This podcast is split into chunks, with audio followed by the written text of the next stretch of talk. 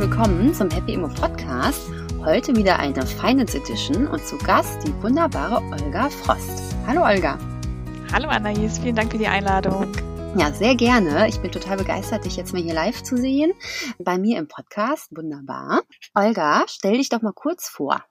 Ja, mein Name ist Olga Frost. Ich bin 41 Jahre alt, habe zwei Kinder, zwei wunderbare Jungs, ähm, einen Mann, der dazu gehört und auch noch einen Hund, meine weibliche Unterstützung. Bin äh, durch und durch äh, finanzierungsaffin, also bin gelernte Sparkassen- ähm, und Bankkauffrau, wie das vorher früher noch so schön hieß, habe anschließend studiert nach meiner Ausbildung und äh, war ganz, ganz lange bei der Sparkasse tätig und bin nun seit einigen Jahren Finanzierungsvermittlerin. Also die Spezialistin für ähm, alle, die eine Wohnung kaufen wollen. Wie bist du denn persönlich veranlagt? Hast du eine Wohnung gekauft für dich als Kapitalanlage, wie auch immer? Ähm, nein, eine Kapitalanlage habe ich noch nicht. Ähm, ich sage ganz deutlich noch, weil ich gerade auf der Suche bin. Aber ich habe schon sehr, sehr früh tatsächlich in eine eigene Immobilie investiert. Ähm, mit zarten 21 Jahren habe ich äh, meine erste Immobilie gekauft. Das ist ja verrückt. Wann hast du angefangen zu arbeiten? kurz davor tatsächlich, einige Monate davor. Also wir waren. Aha, aber Olga, ist das nicht so, dass einem jeder Finanzierungsberater sagt, Ach nee, wenn man fest angestellt ist, dann geht das ja, ne? Ja, genau. Fest angestellt ist immer was anderes und dann mit einem festen Vertrag ohne Probezeit ähm, ist das tatsächlich kein Thema. Und äh, damals haben alle gesagt, ihr seid verrückt. Also damals mit meinem Freund, jetzt mein Mann, ähm, beide ganz frisch ausgelernt und ähm, kurz eine Wohnung angemietet, ein paar Monate, haben uns gesagt, nee, warum sollen wir irgendjemanden in die Tasche die Miete zahlen? Das geht irgendwie gar nicht. Fühlte sich für uns nicht richtig an und haben wirklich einfach gemacht. Cool. Gab es da Probleme? Ähm, Probleme in der Hinsicht, dass wir kein Eigenkapital hatten. Und ja, weil wir beide frisch ausgelernt waren, wir hatten noch keine Zeit, irgendwas anzusparen oder ähnliches. Also ein ganz Mini-Problem. Ein ganz Mini-Problem. Und wir hatten auch keine Erfahrung, aber davon haben wir uns tatsächlich nicht abhalten lassen. Wir haben einfach gemacht. Und das ist vielleicht auch der Tipp, ähm, den ich heute meinen Kunden gerne weitergebe. Einfach mal machen, nicht zu viel nachdenken wenn man so jung ist, denkt man vielleicht noch nicht so viel nach über all die Probleme, die auf einen zukommen könnten. Und das macht es tatsächlich, glaube ich, auch einfacher. Und wo habt ihr das Eigenkapital dann herbekommen? Also wie habt ihr das Problem gelöst? Wir haben es von unseren Eltern geliehen. Wir haben geguckt, okay, ja. Das ist so geil, ne?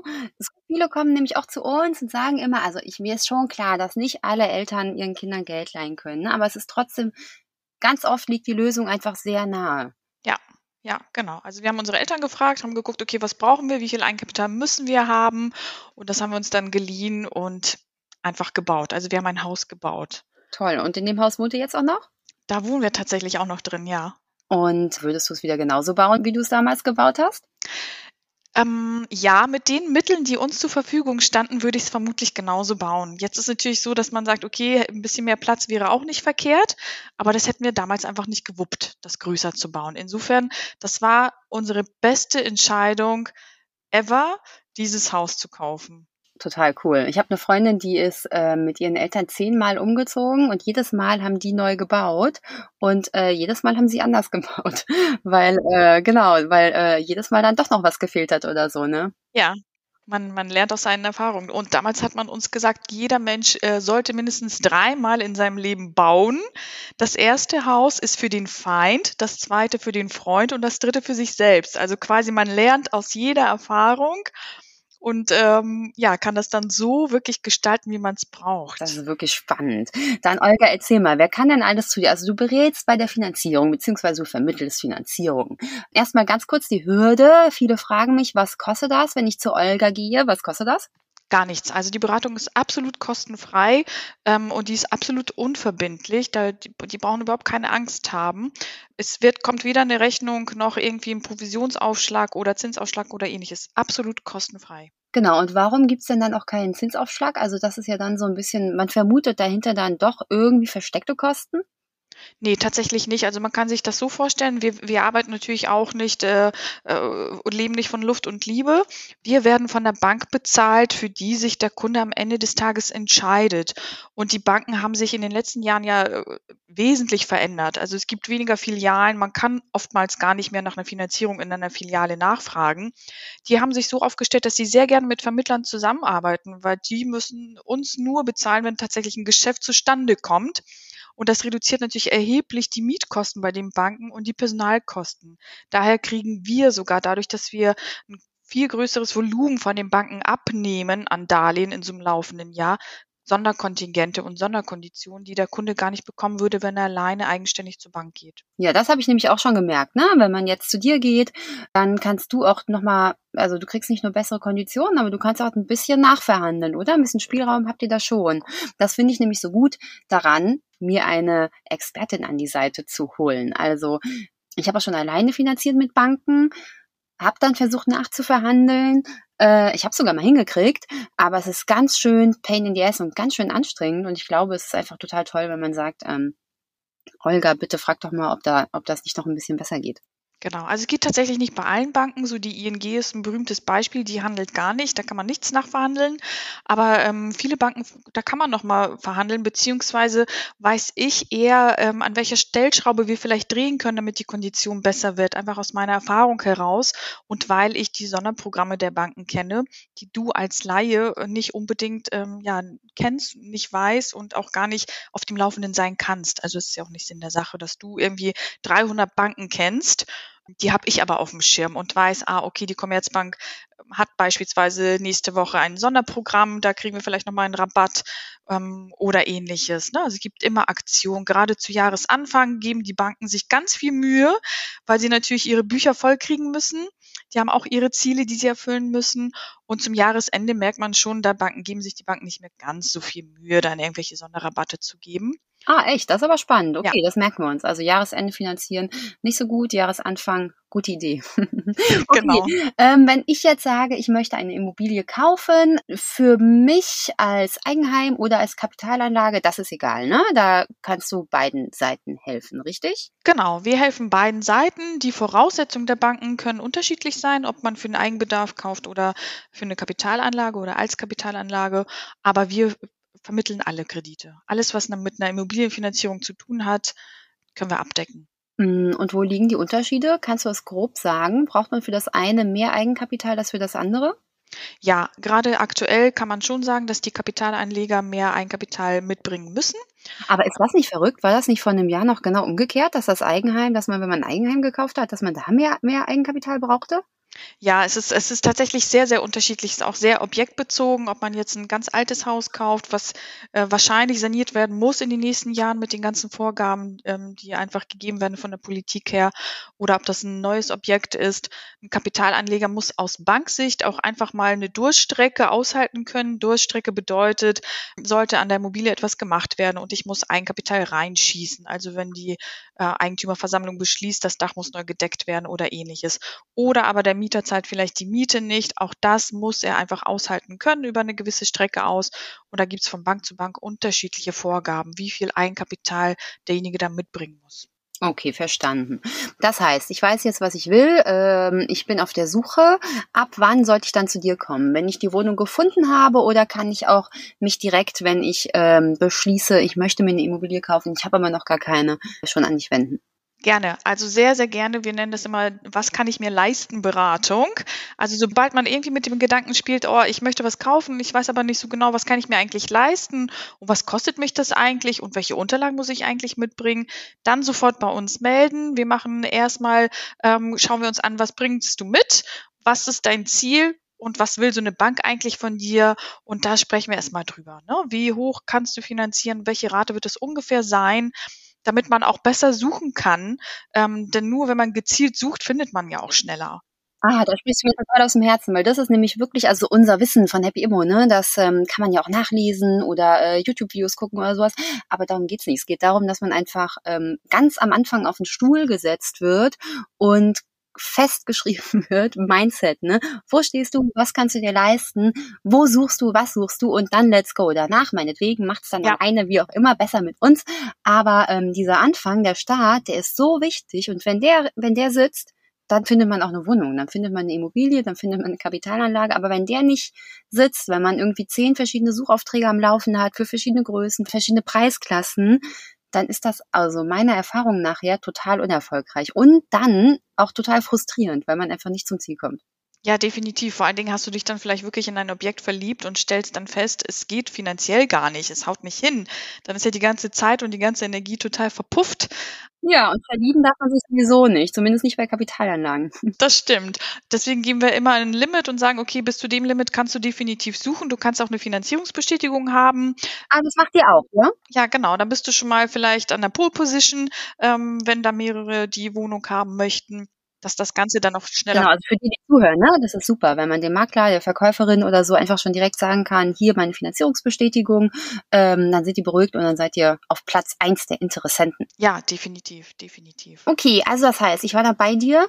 Gibt es denn Leute, für die es schwieriger wird zu finanzieren? Oder wo sagst du, wo muss man einen Umweg gehen? Also Selbstständige, die noch keine zwei vollen Jahre voll haben, da wird es schwierig. Da haben die meisten Banken einfach ähm, ja, Angst und Panik vor. Aber zwei Jahre, das ist ja schon mal Good News. Ich dachte immer drei. Nee, zwei Jahresabschlüsse müsse, müssen voll sein. Dann sind schon einige Banken dabei, die das machen. Bei drei Jahren hast du mehr Bankenauswahl tatsächlich. Mhm. Okay. Ähm, aber ab zwei vollen Jahren geht das auch schon. Das ist ein bisschen schwieriger.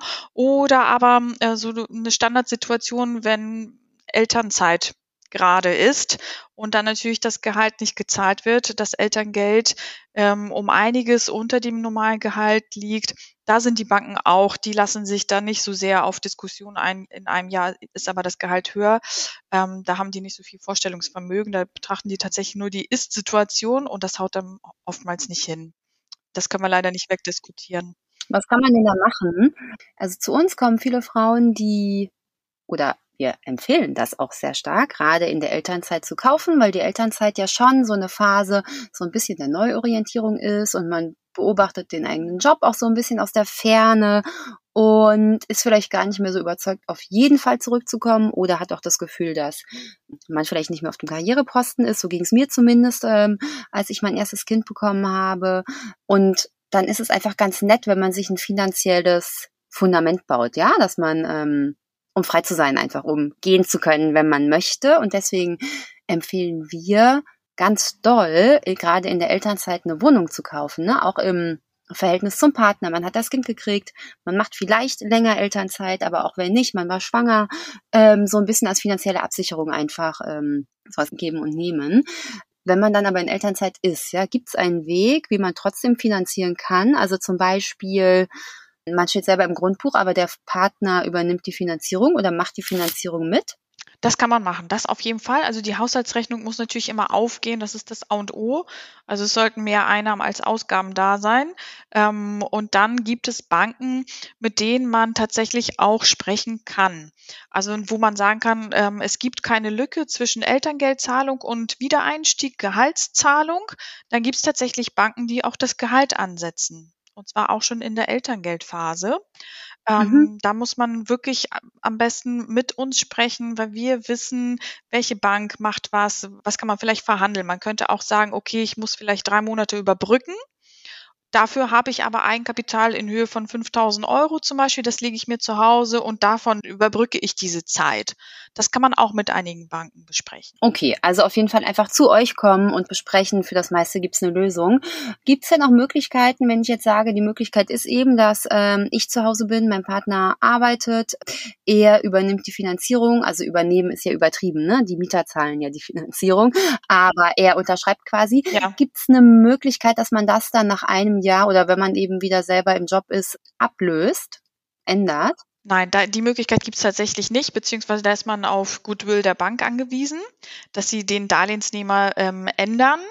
Ähm, das machen die natürlich nicht so gerne. Die verhaften gerne alle, die sie verhaften können und geben dann nicht so gerne einen wieder frei.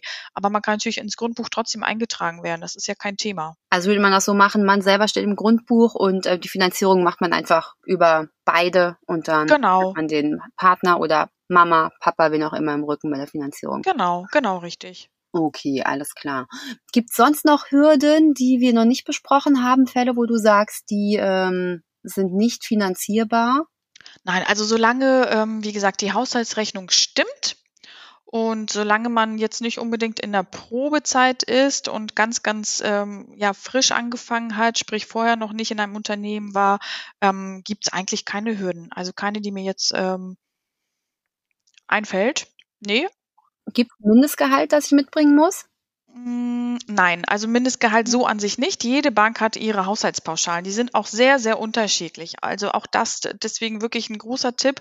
Ähm, geht nicht zu einer einzelnen Bank und auch schon gar nicht nur zur Hausbank, weil die Haushaltspauschalen und auch die Vorgaben sind so extrem unterschiedlich. Und nur weil Bank A sagt, du bist nicht finanzierbar, heißt es noch lange nicht, dass es so ist. Also das stelle ich immer mehr fest, dass viele zur Hausbank gehen und die Hausbank sagt, nee, du kannst es nicht finanzieren Jahren äh, wirst du dir nie im Leben leisten können, so ungefähr, weil die einfach veraltete Strukturen haben. Und dabei ist er aber bei zehn anderen Banken durchaus finanzierbar und da geben viele einfach zu schnell auf. Toll, dass du das sagst, weil genau das habe ich so oft erlebt und höre ich so oft, dass die ähm, alle gehen ganz motiviert zu ihrer Hausbank, wo schon die Eltern ihr ähm, Konto haben, ihre Immobilien drüber finanziert haben, wo man so sein Knacks, Sparkassen, Kinderkonto hatte und so. Ja. Und dann kriegt man da entweder keinen Kredit oder den mit Abstand schlechtesten Kredit. Wirklich. Ich höre von so ja. vielen Leuten, dass sie wirklich enttäuscht von ihrer Hausbank zurückkommen. Deswegen finde ich es auch ganz toll, dass es Leute wie dich gibt, die äh, da einfach gucken, ähm, die ein Portfolio an Banken einfach aufschlagen ne? und äh, gucken, was sind die besten Angaben. Okay, das ist toll. Also auf jeden Fall ähm, man braucht doch gar kein Mindesteinkommen, man kann zu dir kommen und du schaust dann einfach, was passt. Jetzt ist es so, dass die Zinsen inzwischen ja schon fast bei fünf Prozent liegen. Ja? Also vor anderthalb Jahren ein Prozent, jetzt fast fünf, also sagen wir mal viereinhalbfacht.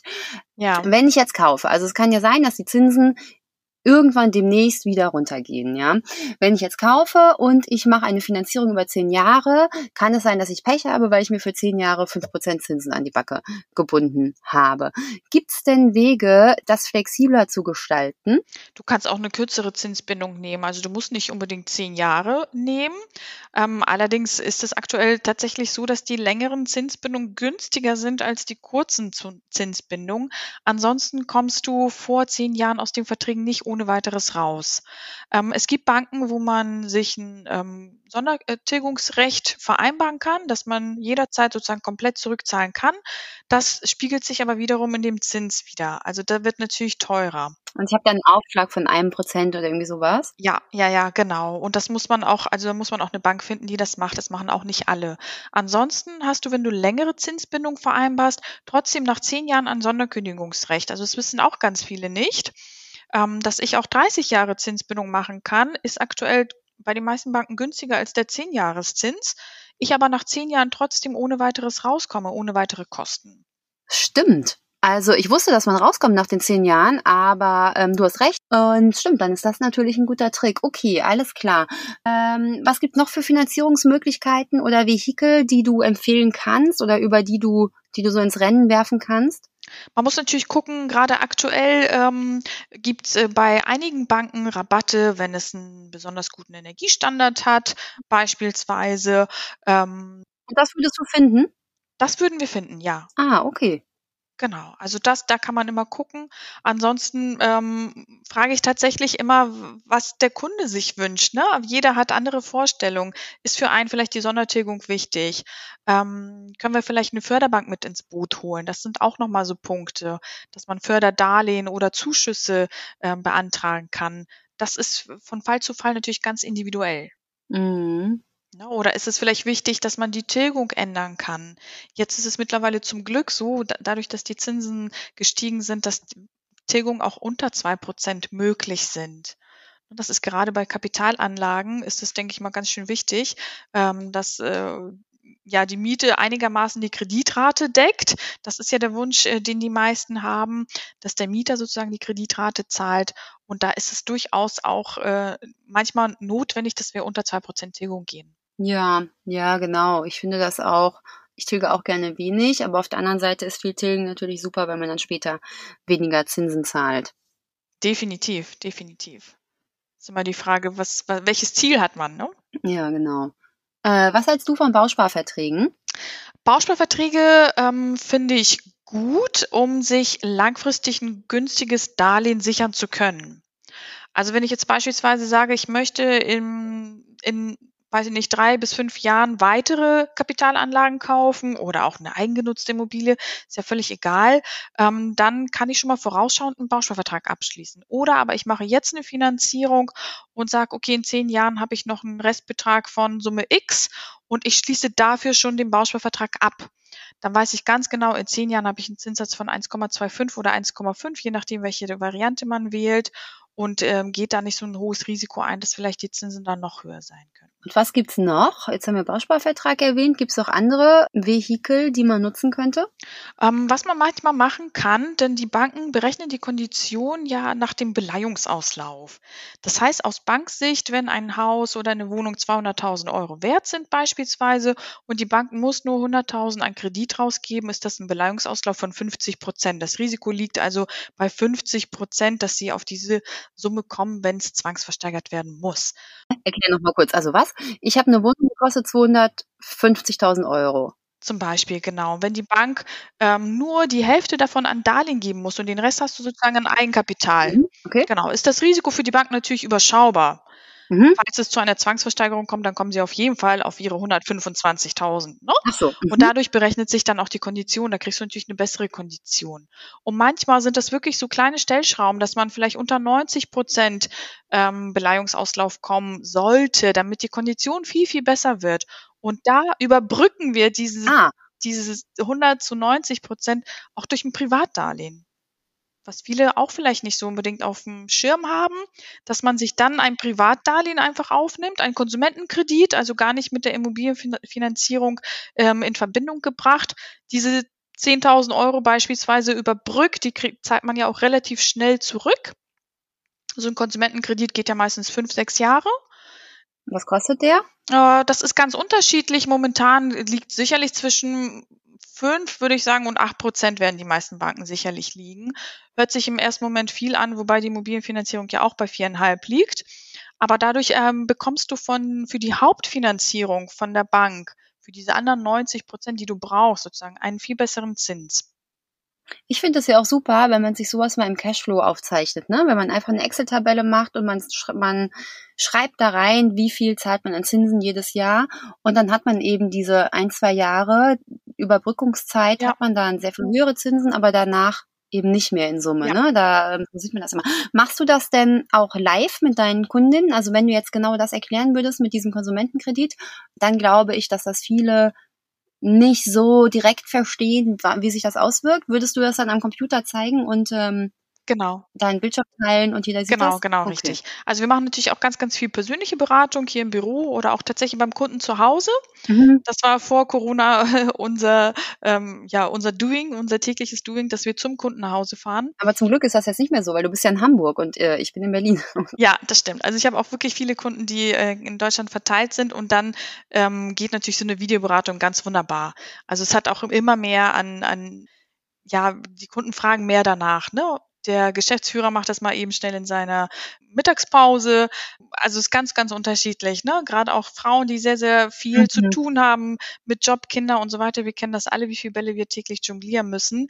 Da kann man sich dann so einen Videoberatungstermin irgendwie ja eher in einen Terminkalender einpflegen, als wenn du dann noch irgendwo hinfahren müsstest. Ne? Kostet alles immer Zeit. Ja, genau. Super. Und aber um jetzt diesen erst diesen, um das von eben noch kurz zu Ende zu führen, also 100 Prozent Finanzierungen mhm. gibt's noch, aber sie sind viel teurer geworden, ja? Ist das richtig? Ist das so? Okay.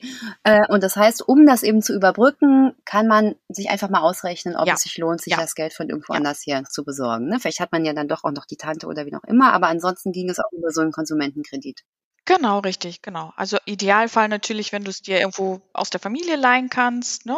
Oft schlummern auch ganz ehrlich, schlummert Eigenkapital bei, bei den Leuten, die, die wissen es gar nicht, die haben es gar nicht auf dem Schirm. Erzähl mal wo, weil das haben wir auch dauernd, dass die Leute zu uns kommen und sagen, ah, Immobilie geht erst in fünf Jahren, ich muss noch so viel sparen und dann sagen wir auch, check mal das, das, ja. das und auf einmal, ups, ist doch auch noch was da. Was ist da deine Erfahrung?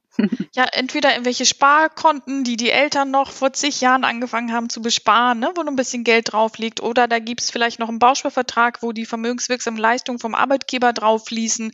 Dann sind da plötzlich auch noch mal ein paar tausend Euro zusammen.